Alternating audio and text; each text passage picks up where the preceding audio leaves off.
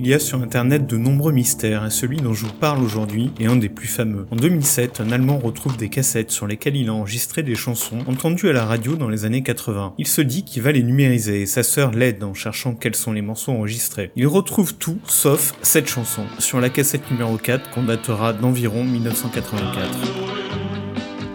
La sœur poste sur un forum pour demander des informations, mais en 15 ans, alors que tout Internet a fini par se passionner pour l'enquête, on ne sait toujours pas de quel groupe il s'agit, de quel album, la date d'enregistrement, on ne sait rien, et même les paroles sont mystérieuses. Si vous voulez rejoindre l'enquête, il y a aujourd'hui un Reddit, un Twitter, un Discord et bien sûr des forums qui tous recherchent l'origine de cette chanson. On la nomme la chanson la plus mystérieuse d'Internet.